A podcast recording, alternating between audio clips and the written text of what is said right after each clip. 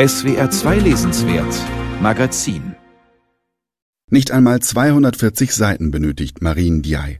Und doch erforscht sie in ihrem neuen Roman Die Rache ist mein, nuancenreich und in drastischen Konstellationen eines der großen Themen der französischen Gesellschaft, die Vorteile und Schmerzen des sozialen Aufstiegs.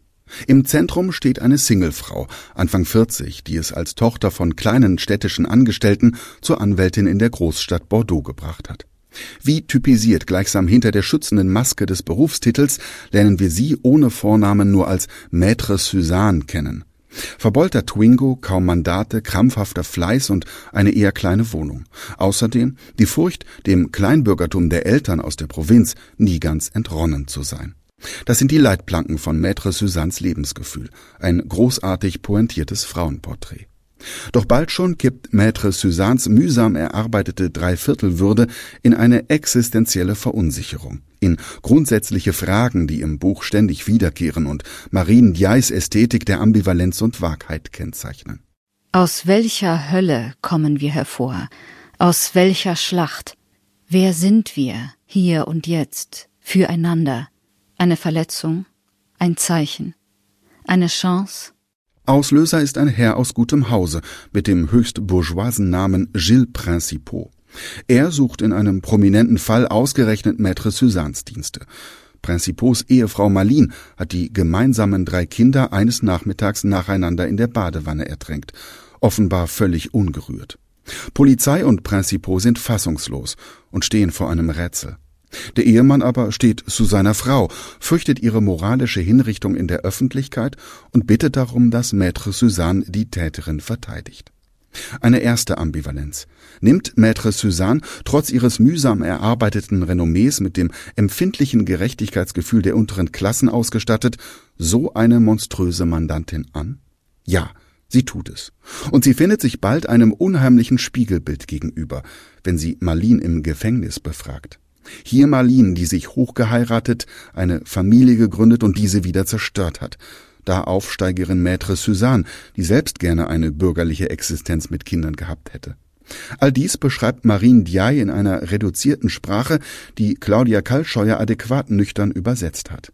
Das ist insbesondere dann schwer verdaulich, wenn Marine Diaye die drastischen Geständnismonologe von Marlene serviert. Aber sie wollten nicht sterben. Aber Jason hat gekämpft. Aber ich habe mit ihm gerungen. Aber es hat nicht der Engel gewonnen, sondern ich, sondern seine liebende Mutter. Aber wie ich meinen ältesten Sohn liebte. Nach und nach stellt sich heraus, dass Marlene nur durch den Kindsmord einem erstickenden bürgerlichen Ehegefängnis entfliehen konnte. Im Angesicht dieser Offenbarungen ist sich Maître Suzanne schließlich ihrer ureigensten Familienwünsche nicht mehr recht sicher. Sie pendelt zwischen Identifikation und Abscheu, und zwar sowohl was die Mörderin Marlene als auch was Ehemann Gilles angeht. Hinzu kommt, dass die Anwältin meint, Gilles in ihrer Kindheit schon einmal begegnet zu sein. Hat sie nicht in seinem Zimmer einst einen einschneidenden Nachmittag verbracht? Ihr Vater vermutet bis heute ein unsittliches Vorkommnis. Sie aber glaubt eher, der intelligente Gilles habe sie zum sozialen Aufstieg inspiriert und damit zur Distanz zum Herkunftsmilieu, eine Distanz, die ihr die Eltern bis heute übel nehmen. Ein Nachmittag, zwei Interpretationen. Noch Jahrzehnte später wird Maître Suzanne von widersprüchlichen Gefühlen überwältigt. Groß war ihr Erstaunen. Warum hatte sie Schmerz empfunden und nicht vielmehr Freude? Warum hatte sie, überzeugt, nach 32 Jahren jemanden wiederzusehen, der sie hingerissen hatte, das Gefühl gehabt, man wolle sie töten? Und noch eine Ambivalenz. Ob das wirklich der Gilles Principaux von damals ist, darüber zermartert sich Maître Suzanne endlos Kopf und Herz. Infolgedessen stellt sich jede ihrer Beziehungen als Interaktion zwischen Angehörigen von Klassen dar. Und das droht, sie bis zur Identitätslosigkeit zu zerreißen. Je nach Gegenüber ist Maître Suzanne mal Kleinbürgerin, mal Bürgerliche, beispielsweise für ihre Putzfrau Sharon, eine illegale Einwanderin aus Mauritius. Sie spürt etwas an mir, aber was? Ich bin in ihren Augen nicht sauber. Aber mein Gott, was habe ich denn getan, was mich so sehr besudelt hat, dass Sharon es wittert? Etwas, das von meiner Haut ausgeht, von meinen Haaren, meinem Blick vielleicht, und mich deshalb voller Furcht und Ekel verabscheut. Oh ja, manchmal hasste Maître Suzanne Sharon geradezu dafür, dass sie von ihr, dieser jungen Frau, so ungerecht beurteilt wurde. Bitter für die bis zur Selbstaufgabe hilfsbereite Anwältin. Unüberbrückbare soziale Gräben, gegenseitiges Verkennen zwischen den Klassen und innerhalb der Klassen, Gespaltenheit der Individuen. Marine Diaye schreibt sich damit ein in die Reihe französischer Autoren, die gerade wieder den Klassismus beschreiben, von Didier Eribon über Édouard Louis, Annie Ernaux bis hin zu Nicolas Mathieu. Die Rache ist mein exerziert das Klassismusproblem in vielen Variationen durch. Bordeaux etwa schildert Marine Diaye nicht als Perle an der Biskaya, sondern als sozial extrem segregierte Stadt. Und dann taucht da noch ein Mandant auf, der von Maître Suzanne eine Namensänderung durchfechten lassen will, weil er glaubt, einer seiner Vorfahren sei ein Sklavenhändler gewesen.